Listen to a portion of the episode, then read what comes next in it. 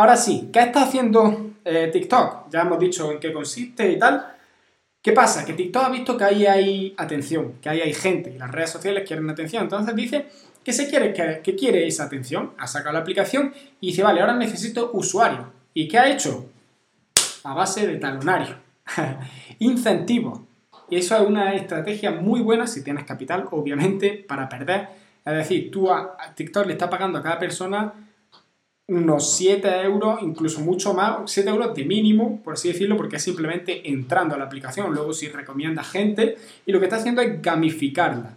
Te está diciendo, yo te doy recompensas económicas, que además son las más atractivas, si tú me traes usuario y si tú usas la aplicación, entra a la aplicación. Y habrá mucha gente, y de hecho hablándolo con amigos, me han dicho que la gente solo va por el dinero. Sí, pero habrá mucha gente que vaya por el dinero, pero Primero, estás creando un efecto viral increíble.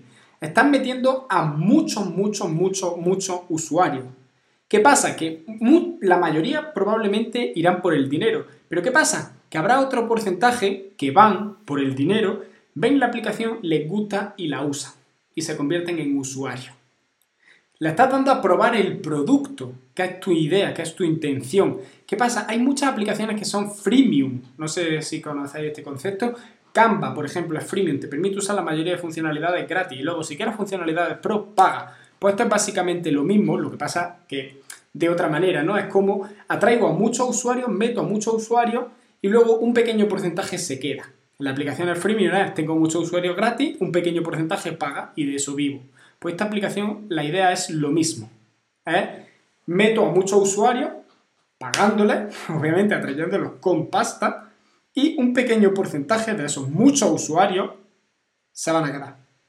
¿Ok? Y ese es el objetivo, esa es la estrategia que está usando para desbancar a Virría. ¿Lo hará? ¿No lo hará? ¿Quién sabe?